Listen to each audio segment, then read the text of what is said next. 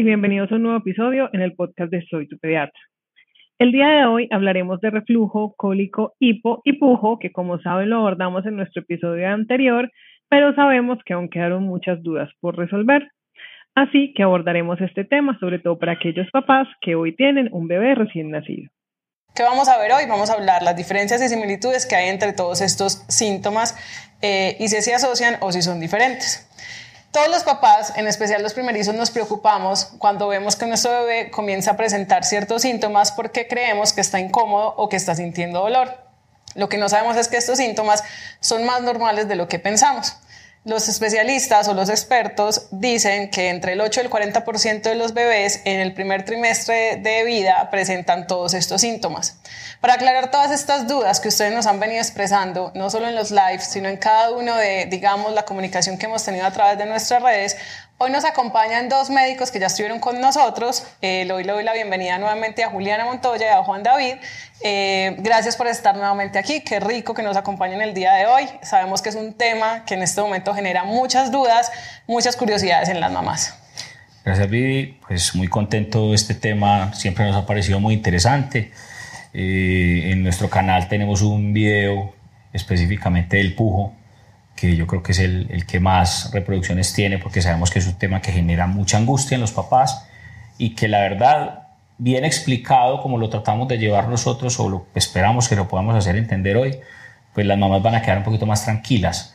Más tranquilas por el hecho de que ya saben qué pasa, no porque lo vaya a dejar de hacer, porque finalmente es una situación que no va a dejar de suceder en los primeros tres meses, como bien dijiste ahorita. La verdad es que, como bien decía Juan, más que buscar una solución, yo pienso que si eh, los papás saben que es algo que finalmente se va a resolver con el tiempo y que todo se debe como a la inmadurez como del bebé, pues eso también va a bajar un poquito la angustia como en esos momentos, sobre todo porque la parte digestiva de los bebés los primeros meses de vida es súper inmadura y es simplemente cuestión de darle tiempo a las cosas. Exacto. Bueno, mm, bueno, entonces después de esta introducción que hemos dado, ¿qué tal si empezamos como a contextualizar a las mamás un poquito? Eh, como bien dijiste, esto es para darles una parte de tranquilidad. Sabemos que igual sentir que el bebé está sufriendo no, no va a dejarlas tranquilas, pero lo importante es después de esto entender que no es, digamos, entre comillas, un sufrimiento. Entonces empecemos a contarles un poquito en qué se parecen todos estos términos de los que acabamos de hablar. Yo creo que incluso como cuando planteamos lo que íbamos a hablar eh, entre Juli y yo, pues hoy es como de pronto diferenciar los síntomas, porque yo creo que es importante entender que el hipo es una situación, el pujo es otra situación, que el reflujo gastroesofágico es una situación que esperamos que suceda en todos los chicos eh, y que el cólico del lactante ya podría ser incluso motivo de un solo live, porque es demasiado eh, complejo que los padres logren entender que un niño pueda llorar 24 horas y que no tengamos nosotros una solución para ello. Entonces, pues quisimos como abordar el tema de forma clara y práctica tratando como de asíntomas, ¿cierto? Vamos a, tratar de como de explicarles un poquito. Entonces, digamos el pujo. Y otra cosa es que no necesariamente, o sea, este tipo de cosas de las que vamos a hablar pueden aparecer todas juntas en un mismo bebé, eh, pero lo importante es que sepamos diferenciar como qué es cada ruido o cada situación que se presenta para que podamos como aprender a manejar el asunto. Eh, escuché que ibas a hablar primero del pujo, pero ¿qué, ¿qué, tal si empezamos por los otros? Y dejamos el pujo, que es como, digamos, uno de los que más nos preguntan de último, eh, porque sé que es el que más, digamos, información o más preguntas nos van a generar. Entonces, ¿qué tal si empezamos por el hipo? Listo. Entonces, mira, el hipo es una situación normal. A todos los seres humanos nos puede dar hipo, ¿cierto? Eh, de pronto, si te comes un alimento abundante o quedas muy lleno, como con toda la situación, puede llegar a presentarse que tú sientas esa, sensación de llenura o plenitud y te dé una contracción de un músculo que tenemos en el cuerpo que se llama el diafragma y hace que se contraiga intermitentemente y se llama hipo. El hipo en los recién nacidos tiene, digamos, como dos, dos situaciones que pueden llegar a, a dispararlo un poco. Un gas, que habitualmente los niños cuando están iniciando la alimentación chupan con muchísima avidez y parece que se lo fueran a quitar. Y chupan y chupan y chupan y, son desesperaditos y al inicio puede que se les dificulte un poquitico la salida y entonces pueden, digamos, eh, pasar algo de aire que les pueda llegar a generar esa sensación, esa sensación de gas y les puede llegar a generar un hipo. La otra es que quede muy lleno ¿cierto? Entonces le da una sensación también igual, que quede muy, muy llenito y empieza a tener esas contracciones involuntarias. Y hay una circunstancia que la notan mucho los padres, sobre todo cuando los van a quitar la ropita para bañarlos, ¿cierto? En sus casas o cuando van de pronto a la consulta nuestra eh, y de pronto eh, cuando ya está haciendo un poquito de frío en el entorno empiezan con un hipo.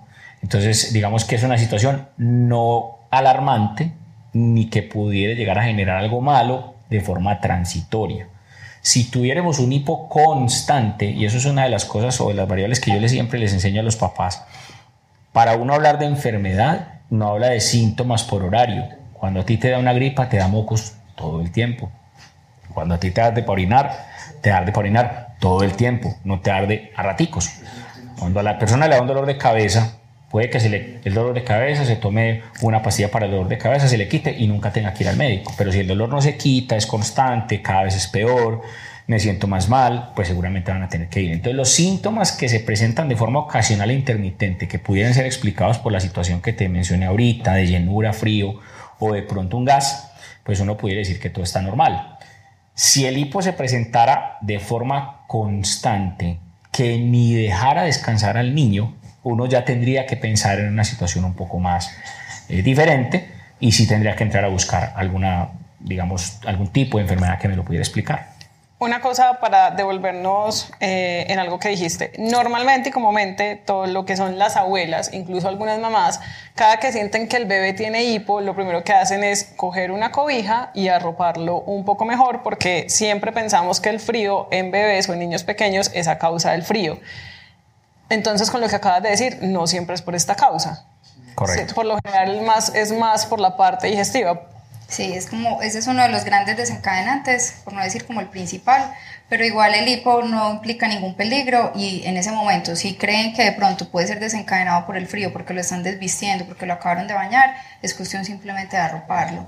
Algo que también funciona es ponerlo a succionar eh, y eso podría calmar el hipo cosas que ya son como más mitos, como por ejemplo que el algodoncito frío, que en la frente, este tipo como de mitos que pueden ser de tradición oral, eso sí no tendría pues como ninguna solución porque no tienen evidencia médica de que eso vaya a funcionar. Devolvámonos un poquito a lo que dijiste de ponerlo a succionar. ¿Qué debería, ¿Qué debería ser exactamente esa acción para que la mamá pues entienda ¿Qué es lo que debería hacer en ese caso puntual? Eso es después de que uno ve que, por ejemplo, no es nada desencadenado con, nada desencadenado con el hipo, ni tampoco es que sea ningún gasecito, porque se podría poner a, pues le podríamos sacar los gases, pero por ejemplo en ese momento se podría poner a succionar el seno. Sí, básicamente succión es, no quiere decir que le tengo que volver a dar comida todo el tiempo, simplemente el acto de chupar puede hacer que el músculo se relaje, porque se están utilizando otros y el cuerpo simplemente trata de tener una coordinación.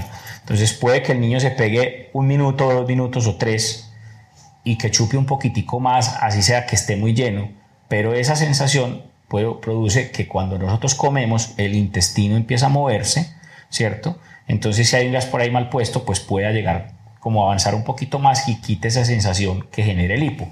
Entonces la pegada al seno, como bien lo dijo Juli, es quizás la forma más fácil de parar el hipo en los niños. El abrigarlos muchas veces sirve, pero no es infalible como pegarlo o darle algo a chupar.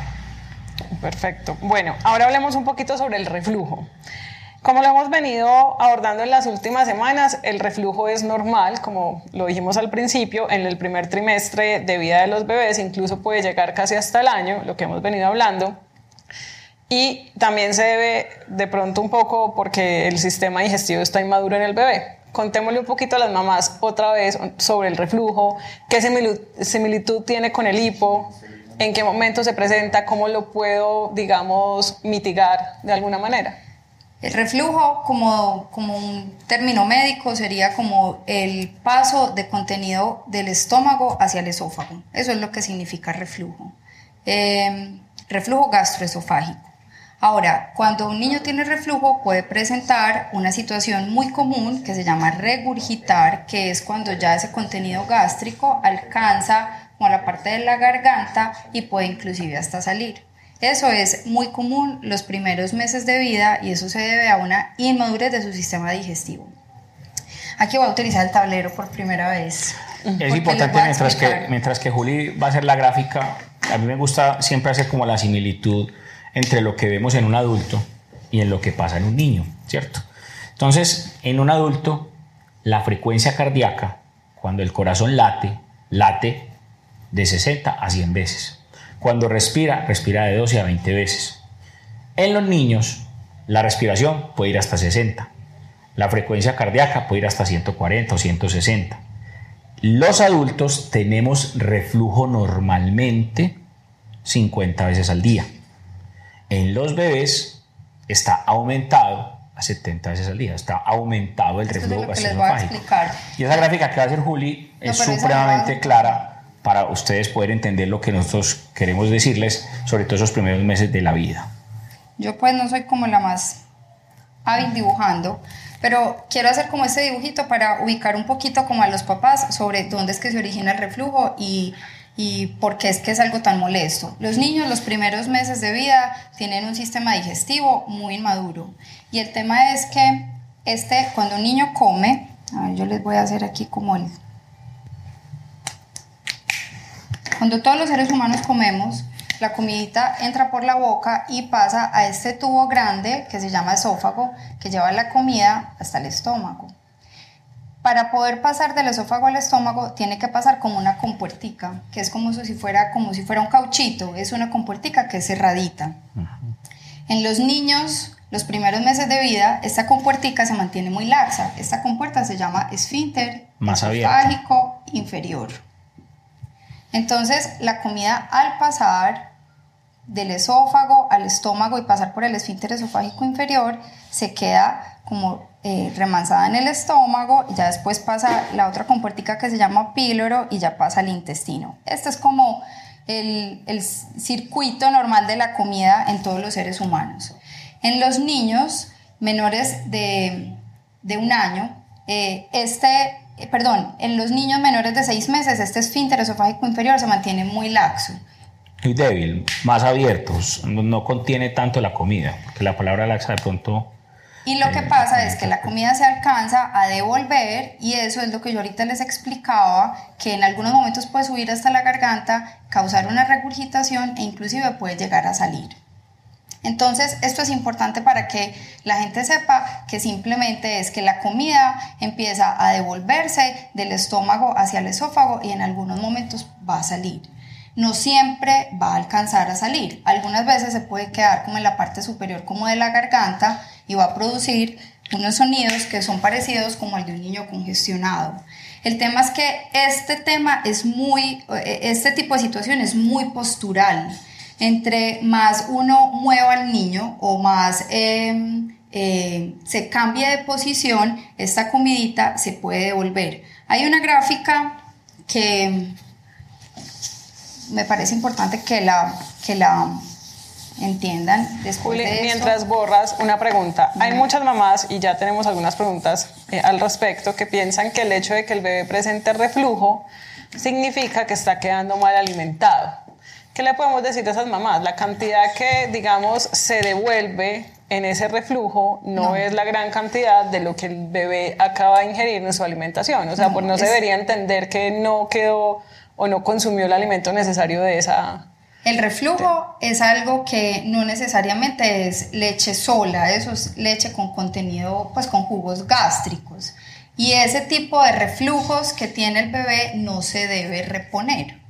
Les voy a terminar de explicar esta parte para que ya hablemos bien como de ese tema de las, de las posturas y todo. Entonces, el reflujo empieza a aparecer más o menos a la tercera semana de vida. Es como el momento en el que el niño empieza a hacer vomitón. Entonces empieza a aparecer, aquí les voy a poner tercera semana. Yo pues aquí quedo 12 meses. 18 Y aquí 18 meses. Entonces el reflujo empieza a aparecer a la tercera semana de vida, alcanza a llegar a un pico más o menos a los dos meses. De dos a cuatro, sí. Que, que dura más o menos hasta los cuatro, empieza a bajar para ya empezar a desaparecer del casi, la, como el, el, momento en el que uno nota como que hay más disminuciones a los 12 meses y ya se empieza a desaparecer del todo a los 18 meses. Entonces a la tercera semana de vida empiezan a devolver el contenido gástrico, a devolver la comida que es mezclada con jugos gástricos, entonces eso se ve como si fuera como una leche cortada. Y ese tipo de situaciones aparecen casi siempre después de las comidas, cuando los mueven mucho, cuando botan algún gas o cuando los apuestan, porque se queda devolviendo con las posiciones el contenido gástrico. Ese tipo de, de, de como de vómito o de reflujo que salgan, la idea es que no los repongan porque si vuelven otra vez a alimentarlo, eso lo que va a hacer es que el estómago quede cada vez más lleno, favoreciendo más contenido de comida que se devuelve. Entonces, por eso la idea es que si ustedes creen que ahí les devolvió una onza, no lo, no lo sobrealimenten más, porque al sobrealimentar se aumenta la distensión del estómago y se puede empeorar como el número de reflujos. Como les decía Wanda hace un momento, todos los seres humanos tenemos reflujo, pero esta, esta edad en la que el reflujo se empieza como a ser mucho más notorio es simplemente por una inmadurez de toda su parte digestiva que se va resolviendo sola en el tiempo. El tema con los síntomas con reflujo, dime. No, dale, dale, seguí. No, los síntomas del reflujo no son solamente la regurgitación y muchas veces incluso puede ser hasta un contenido de leche fresca, como un vómito fresco de leche fresca. También eh, pueden causar síntomas que son muy molestos, sobre todo por la noche, porque al estar acostados se devuelve como más el contenido gástrico hasta la parte de la garganta y eso hace que uno note que los niños roncan por la noche. Y en el día ya no roncan, pero es porque en el día no se mantienen tan acostados, sino que ya son en una posición mucho más vertical. Eso hace que el contenido gástrico no se devuelva tanto, por lo menos que no sea como tan perceptible, y por eso es que uno nota que en el día el niño pasa un poquito mejor. Muchas veces piensan que es el frío, que es que los tiene congestionados, que es que les va a dar gripa, y simplemente es el reflujo. No solamente la congestión, también pueden masticar lengua, también pueden eh, como sentir como si estuvieran como masticando el contenido, como esa, ese reflujito que es como esa leche como cortada, pueden babear más, pero esos son síntomas que son normales, que se van a quitar solos con el tiempo. Yo creo que es súper claro pues eso y, lo, y, lo, otro que de pronto yo quería eh, mencionar es que de los dos a los cuatro meses puede ser más vomitón de lo normal, puede ser más babeador de lo normal y ser algo que es transitorio. Los papás creen que vomitar en general puede llegar a ser eh, algo malo. Miren lo que explicaba Juli con el dibujo de, de, la entrada del, del, alimento al estómago. Esa compuerta está parcialmente cerrada en los niños y por eso es que se devuelve. Y ese vómito, digamos que muchas veces la saliva lechosita que le sale por acá por el ladito de la boca también puede ser un vómito grande que se les venga ocasionalmente por boca y nariz, que no es lo eventual, habitualmente es por la boca, pero que va de la mano con que de pronto no se hayan hecho unas buenas medidas para prevenir que el reflujo aparezca fácilmente. A eso iba Juan. En esas medidas del reflujo podemos considerar lo que es la almohadita antirreflujo, no moverlo tanto después de alimentarlo, tratar de sacarle gases, mantenerlo como en una posición erguida. Los gases no siempre van a salir, los gases muchas veces son aire deglutido, entonces por más tiempo que se queden sacando gases, en realidad la posición vertical que nosotros les decimos después de comer más que para intentar sacar un gas, es como para favorecer como que la lechita se asienta y, y no haya tanta, pues no, no, no, se devuelva tanto la comida. Si ya, nosotros siempre les decimos que los dejen en posición vertical más o menos 20 o 30 minutos. Si ya llevamos 20 o 30 minutos en posición vertical después de comer y en ese momento no le han sacado, no le han salido gases, ya no le van a salir, ya inclusive si hay algún gas se lo puede tirar después como un pedito, pues, o sea, no hay necesidad de hacer énfasis en sacar los gases y muchas veces las maniobras que utilizan para intentar sacar los gases que implican mucho movimiento pueden hacer que se devuelva más el reflujo. Entonces, dentro de las medidas antirreflujo que nosotros podríamos utilizar como para calmar un poco este tema, no es quitarlo, porque eso en realidad se va a quitar solo, pero como para evitar que ese tipo de, de regurgitaciones sean tan molestas, eh, les podríamos decir a los papás que los dejen en posición vertical después de comer 20 o 30 minutos, eh, no sobrealimentar, respetar también la saciedad del niño. Los niños cuando quedan satisfechos incluso eh, aguantan cierto tiempo que los papás ya alcanzan como a, distinguir entre, entre dos horas, incluso algunos pueden llegar hasta tres horas entre una toma y otra. Eh, yo sí también les digo a los papás que identifiquen bien la causa del llanto, porque los niños lloran por todo, o sea, lloran por hambre, pero también lloran por sueño, por calor, por frío, porque tienen el pañal húmedo. Entonces, también buscar como cuál es la causa del llanto antes de alimentar cuando creen que de pronto no corresponde como al momento de la alimentación. De esa manera evitar una sobrealimentación y evitar que el estómago quede más lleno todavía.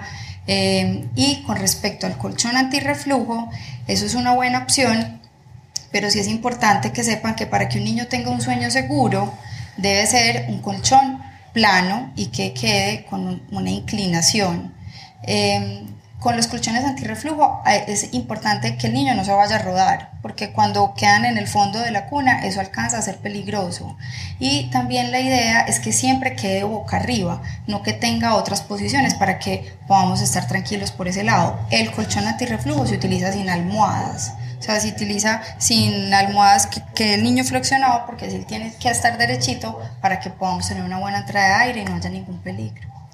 ¿En qué momento una mamá debería considerar que el reflujo ya no es el reflujo normal de los dos a los cuatro meses donde tengo ese pico alto, sino que ya es un reflujo, digamos, por decirlo o por llamarlo de alguna manera, como reflujo enfermedad?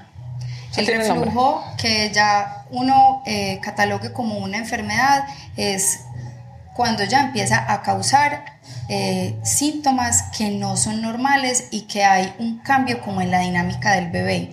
A los niños con reflujo gastroesofágico fisiológico, que son los niños con este tipo de situaciones que son normales por inmadurez, se les llama también los vomitadores felices, porque son niños que pueden tener eh, más de 3, 4 episodios de vómitos, regurgitaciones en el día, los papás los cambian más de una vez por mudas porque están llenos de leche, pero son niños que son tranquilos, vomitan y son así tal cual, felices, sin ningún problema, eh, comen y comen bien, duermen bien y van creciendo bien. Esos niños son los niños con un reflujo gastroesofágico fisiológico, que es algo normal para la edad. Pero cuando ya uno sospecha que ese reflujo alcanza a ser tan frecuente que alcanza a causar una molestia por una irritación en la parte del esófago o de su sistema digestivo, uno empieza a ver que son niños que lloran más de lo normal, generalmente lloran después de las comidas pueden rechazar incluso el alimento porque eh, evitan comer porque saben que eso les molesta. Son niños que pueden tener un mal dormir, no duermen bien en la posición de acostados porque el reflujo se devuelve y causa irritación y uno ve que no van ganando peso de una manera adecuada en los controles.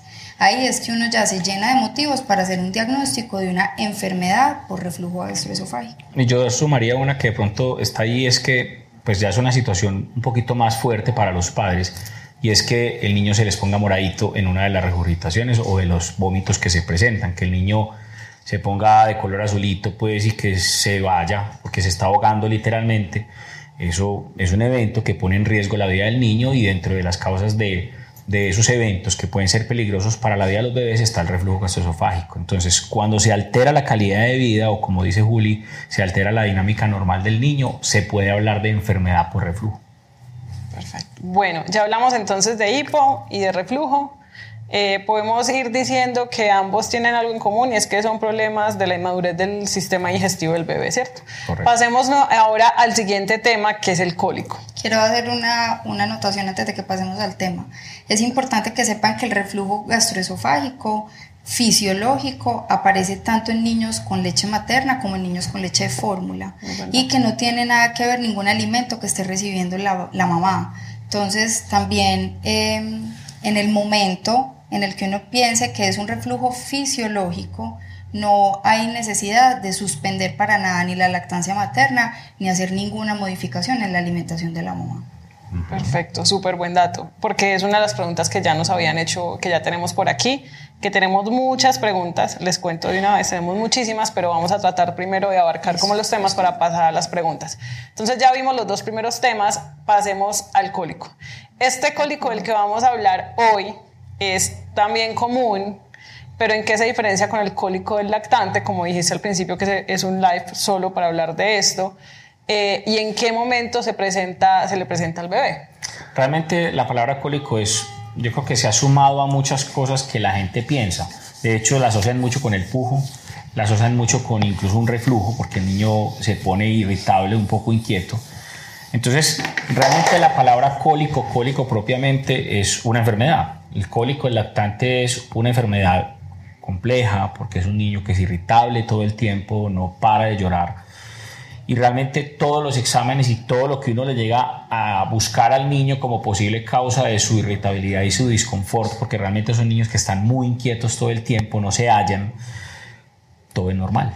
Entonces se hacen exámenes para buscar una enfermedad por reflujo, todo es normal, se hacen exámenes para buscar un tema eh, a nivel de la alergia alimentaria, todo es normal, no le está cayendo mal la leche, no le está cayendo mal, no le está generando reflujo, no hay ningún síntoma que explique el por qué el niño tiene el disconfort. Es una enfermedad que realmente para los gastroenterólogos pediatras, que son los que quizás manejan más este tipo de patologías o enfermedades, eh, yo creo que es un palo porque es difícil realmente el abordaje. Generalmente son papás que se angustian muchísimo porque el niño, como les digo, es 24/7 llorando y nunca encuentran sosiego. Entonces, digamos que puede llegar a generar esa situación.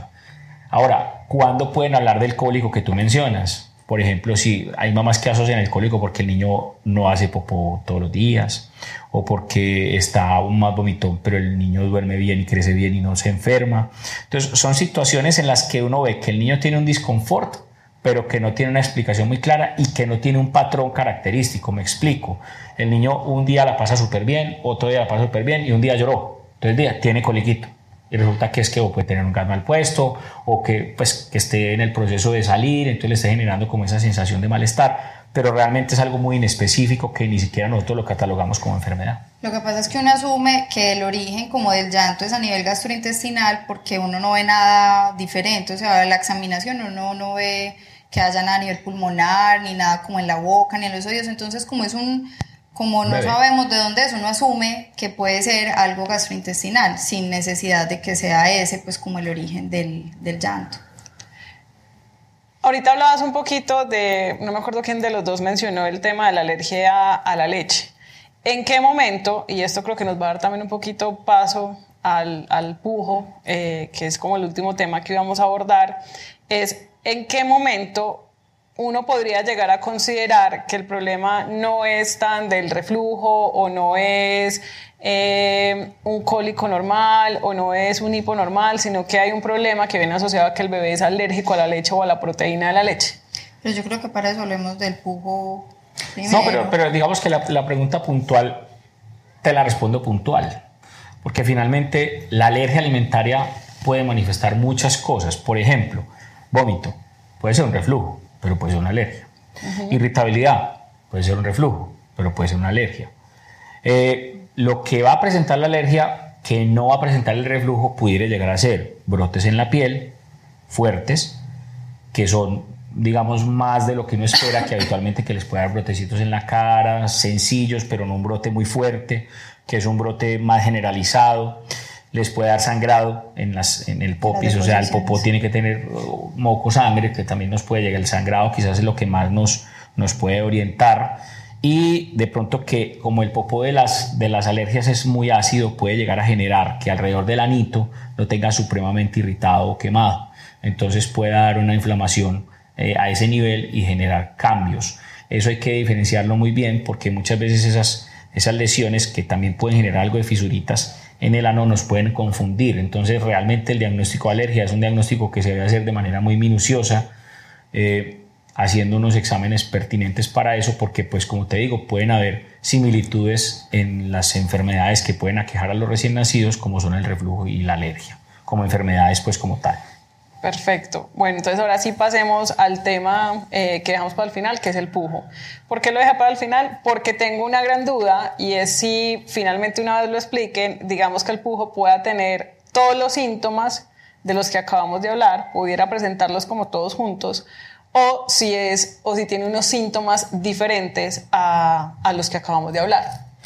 No, realmente el pujo, pensar que el pujo haya hipo, que el pujo haya reflujo, que el pujo haya cólico no necesariamente. De hecho, pues eso es un tema que lleva muchísimo tiempo, hay reportes eh, muy viejos sobre este tema que, que, es el famoso pujo, pues el nombre técnico se llama disquesia, que es como una especie de sensación defecatoria involuntaria que el niño hace que, perdón, que hace que el niño haga un esfuerzo como si tuviera ganas de hacer popó y los papás se angustian porque el niño hace fuerza, se pone rojito, se incomoda, unos lloran, otros se tiran peditos y finalmente no pasa nada. Entonces, el pujo es una condición que se presenta de manera natural en las personas en los primeros tres meses de vida. Es una sensación que en los niños no es voluntaria. Yo les hago la comparación a los padres siempre en la consulta y les digo, ¿cuántas veces respiras tú en un minuto? Ninguna persona sabe cuántas veces respira en un minuto, pero si yo les pregunto, ¿cuántas veces respiras debajo del agua? Me dicen cero y me lo responden rápidamente. El acto de yo pensar no voy a respirar y me voy a meter a nadar debajo del agua hace que yo piense que es un acto voluntario.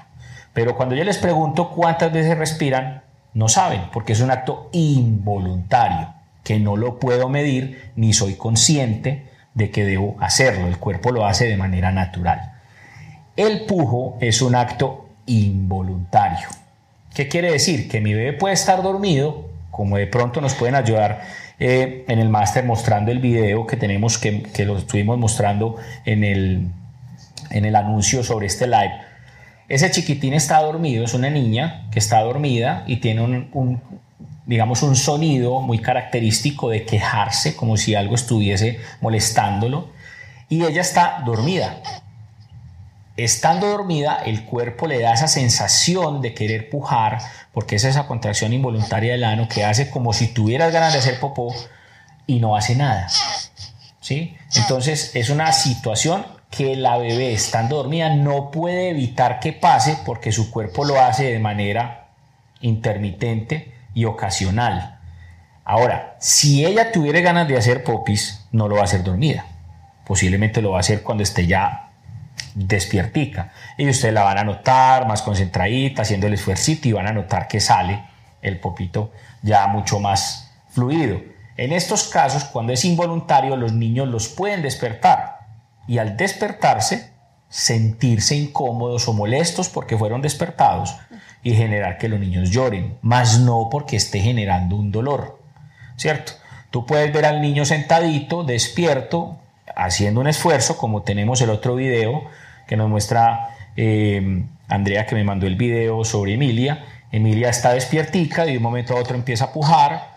En uno de esos pujos puede que se tire un pedito, y no quiere decir que esté haciendo un esfuerzo para tirarse un pedito, sino que puede que se lo tire de manera involuntaria o no se tire nada, o no haga popó, o incluso algunos pueden hacer popó, pero que el pujo sea el evento que dispare el por qué lo haga. Yo les digo, el que puje, el pujo es involuntario. No necesariamente cada que tu hijo puje es que hizo popó. Pero siempre que va a hacer popó, va a pujar. Y eso es una situación que si los padres la entienden, pues van a sufrir menos. ¿Qué es lo que pasa? Que siempre sucede por la noche. O en la madrugada. O en la madrugada cuando todo está muy callado. Entonces los papás piensan que algo le está doliendo, los niños se despiertan porque están dormidos y lo van a pegar y no se pega porque es, está incómodo y no es que tenga dolor. Vuelvo y les digo, muchas veces el pujan un ratico y se quedan tranquilitos y vuelven y se quedan dormidos. Pero entonces, perdón Juli, para aclararle a las mamás, porque esto es una pregunta que nos ha llegado mucho a través de todos los medios de publicaciones, eh, como lo decías ahorita cuando estuvimos como anunciando este live, y era mi bebé puja y yo siento que le duele. Yo creo que ella le está doliendo. No hay dolor. Pero es que fíjate que el niño está incómodo. Yo les digo a los papás, venga, si usted está dormido, yo soy desesperado despertándolo a las 2 de la tarde después de los frijoles de la mamá A preguntarle la hora cómo se levanta. No, yo no me levanto contento, doctor. Perfecto, los niños están dormidos, están tranquilos y yo soy insistiendo, insistiendo, insistiendo hasta que logro despertarlo, pues obviamente no se va a despertar contento. Puede estar más grande un niño y tú lo despiertas y se va a levantar más genio de la siesta. Entonces, llegar a pensar que va a generar dolor, no necesariamente, porque los niños se calman solos. Se calman solos y se les quita solo. Los papás me dicen, doctor, al tercer mes, usted tenía razón, ya no está pujando ya por fin me salí de ese pujo que me estaba enloqueciendo, porque realmente no puedo, puedo atreverlo a decir, pero en la consulta particular, yo podría decir que es el 90% de las consultas de los padres el primer trimestre. Todos consultan por el pujo y me mandan videos. Quizás por eso pudimos tener algo para mostrarles en este momento, porque realmente tengo por lo menos 10 o 15 videos que me han mandado los papás y siempre la misma situación. Y cuando yo les muestro el video, cuando llegan en el mes de vida, que casi siempre es cuando más lo ven, me dicen, sí, es así, es así, haga de cuenta estás viendo a mi niña, tal cosa, y me dicen lo mismo. ¿Por qué? Porque es una situación que yo espero que suceda. ¿sí? Hay muchos mitos frente al, al tema del pujo, que lo cargó una mamá menstruando. Por ahí leí muy respetuosamente un comentario que salió en Facebook eh, hoy, que el niño estaba poseído, que el niño tenía un, un, algo, pues, y que debían hacerle un tratamiento. Realmente es una situación que no es exacto, un mal de ojo, pero realmente no es una situación real, es una situación que, que incluso él, dicen que lo que debe hacer es que lo carguen a mamá en embarazo, que, no, que, una, que no esté menstruando, bueno, hay una cantidad de circunstancias que realmente yo creo que a la gente no, no, no hay por qué decirle la, mentiras frente a eso, es una situación que en todos tenemos que pasar y que debemos eh, afrontar. Muchas mamás me dicen, es que mi primer hijo no me acuerdo que lo haya hecho, muy seguramente fue tratado de una forma diferente. ¿Qué es lo que habitualmente vemos? Cambian leches, quitan leches maternas, le quitan los lácteos a la mamá, una cantidad de cosas que no tienen sentido por un pujo. Ahora, si dentro del contexto yo encuentro que el bebé definitivamente tiene popo con sangre, se le quemó la colita, está con otros síntomas que el pujo pudiera sí estar implicado o ser parte de un cuadro de una alergia, yo, no, yo sí tendría que individualizar el caso y decir, venga, sí, definitivamente, en este caso tenemos un examen que es muy claro, tenemos una clínica que es muy dudosa, pero que con el examen estamos aclarando y ahí sí tendríamos que llegar a esa instancia, pero no porque el niño tenga pujo, entonces ya estemos diciendo que la leche materna no funciona, porque eso es en todos. ¿De acuerdo? Y no hay por qué quitar la leche materna. Tienen que llenarse de motivos para no, para poderla quitar. La leche materna es fundamental. Y no hay por qué hacerle quitar la leche a una mamá porque el niño esté pujando. El pujo es normal. ¿Ibas a decir algo, Sí, que algo importante con lo que decía Juan David de, pues de este pujo, que, que es la incoordinación del movimiento intestinal y de la relajación del ano, que aunque ellos se pueden, pueden hacer como el gesto de dolor y el, el quejido, en realidad el llanto o sea, el llanto intenso, constante, es lo que hace, y no solamente en el momento del pujo, sino en otros momentos, es lo que hace pensar que de pronto se puede salir de lo normal. Pero una creencia también de los papás es que cuando pujan es porque están estreñidos. O sea, hacen la relación de, o la similitud de pujo con estreñimiento. O sea, que no hacen popó, que están muy duros para hacer popó. Estreñimiento es en popó seco, grande, difícil de expulsar o puede ser en bolitas y eso generalmente no debe pasar en niños que están alimentados con leche de fórmula o con leche materna. Entonces, el pujo se, se presenta simplemente por inmadurez y está acompañado de deposiciones que son o más aguadas o pueden ser pastosas, pero eso no es un estreñimiento.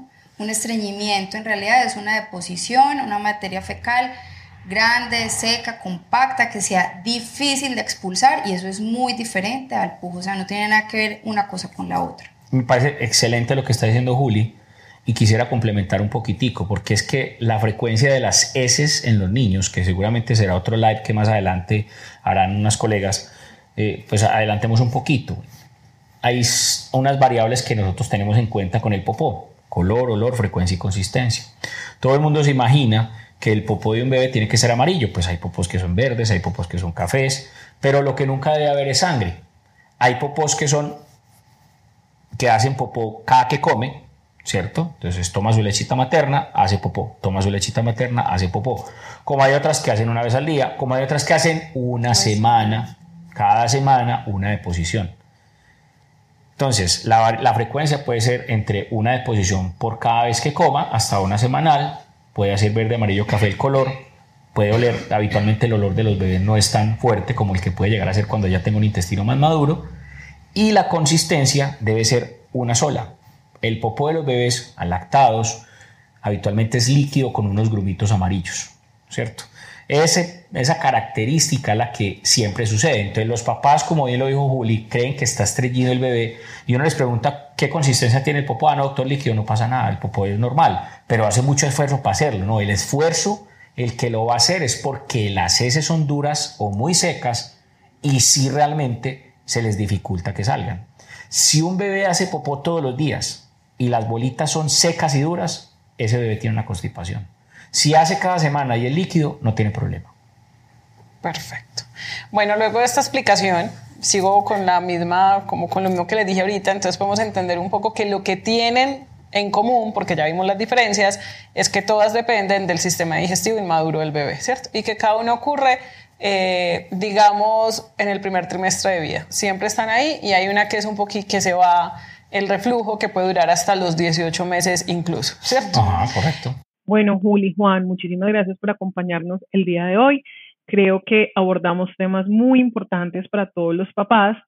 Eh, los invitamos a que nos sigan acompañando en los próximos episodios. Estaremos compartiendo con ustedes temas que sabemos que son de su interés para el proceso de crianza, desarrollo y salud de sus pequeños. Muchísimas gracias y hasta un próximo episodio.